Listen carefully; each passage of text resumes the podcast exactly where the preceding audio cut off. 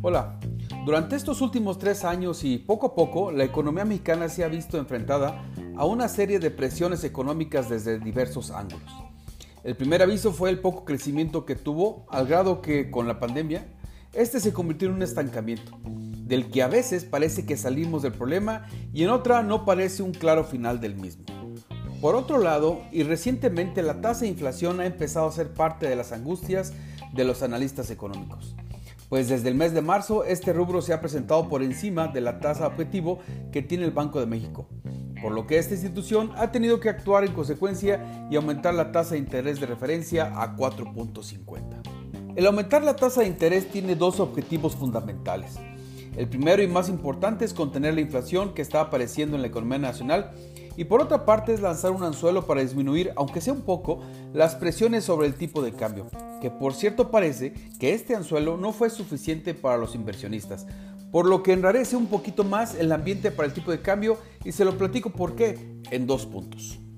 El pasado lunes 16 de agosto, Banjico informó en un comunicado que subastará 400 millones de dólares mediante una línea swap con la Reserva Federal de los Estados Unidos a un plazo de 84 días, lo que naturalmente implica el esfuerzo que está haciendo la institución por mantener el tipo de cambio en los mismos niveles actuales, por lo que seguramente está previendo que la alza en la tasa de interés, aunque no era el objetivo principal, no fuera suficiente. Segundo punto, en el Chicago Mercantile Exchange, los contratos de futuros del peso mexicano han acumulado 21 semanas con resultados negativos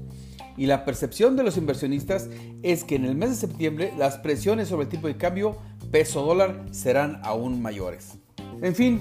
aun cuando el peso frente al dólar ha tenido un comportamiento plano en lo que va del año, lo cierto es que las señales de los mercados para el futuro cercano indican que las presiones serán importantes en los próximos meses.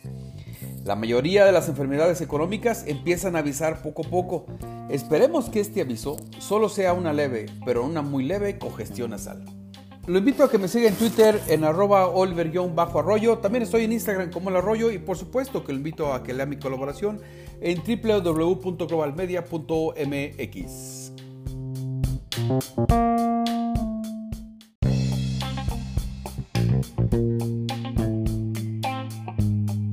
Hola, durante estos últimos tres años y poco a poco la economía mexicana se ha visto enfrentada a una serie de presiones económicas desde diversos ángulos.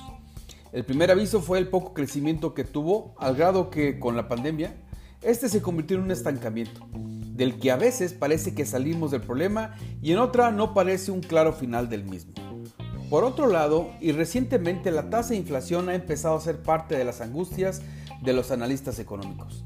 pues desde el mes de marzo este rubro se ha presentado por encima de la tasa objetivo que tiene el Banco de México, por lo que esta institución ha tenido que actuar en consecuencia y aumentar la tasa de interés de referencia a 4.50. El aumentar la tasa de interés tiene dos objetivos fundamentales. El primero y más importante es contener la inflación que está apareciendo en la economía nacional y por otra parte es lanzar un anzuelo para disminuir, aunque sea un poco, las presiones sobre el tipo de cambio, que por cierto parece que este anzuelo no fue suficiente para los inversionistas, por lo que enrarece un poquito más el ambiente para el tipo de cambio y se lo platico por qué en dos puntos.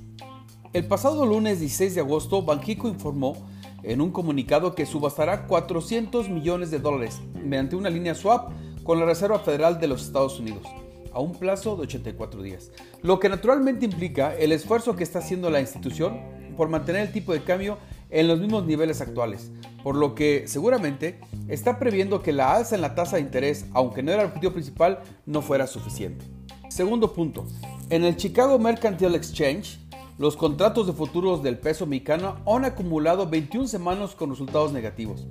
Y la percepción de los inversionistas es que en el mes de septiembre las presiones sobre el tipo de cambio peso dólar serán aún mayores. En fin, aun cuando el peso frente al dólar ha tenido un comportamiento plano en lo que va del año, lo cierto es que las señales de los mercados para el futuro cercano indican que las presiones serán importantes en los próximos meses. La mayoría de las enfermedades económicas empiezan a avisar poco a poco. Esperemos que este aviso solo sea una leve, pero una muy leve congestión nasal. Lo invito a que me siga en Twitter en arroba oliver-arroyo. También estoy en Instagram como el arroyo y por supuesto que lo invito a que lea mi colaboración en www.globalmedia.mx.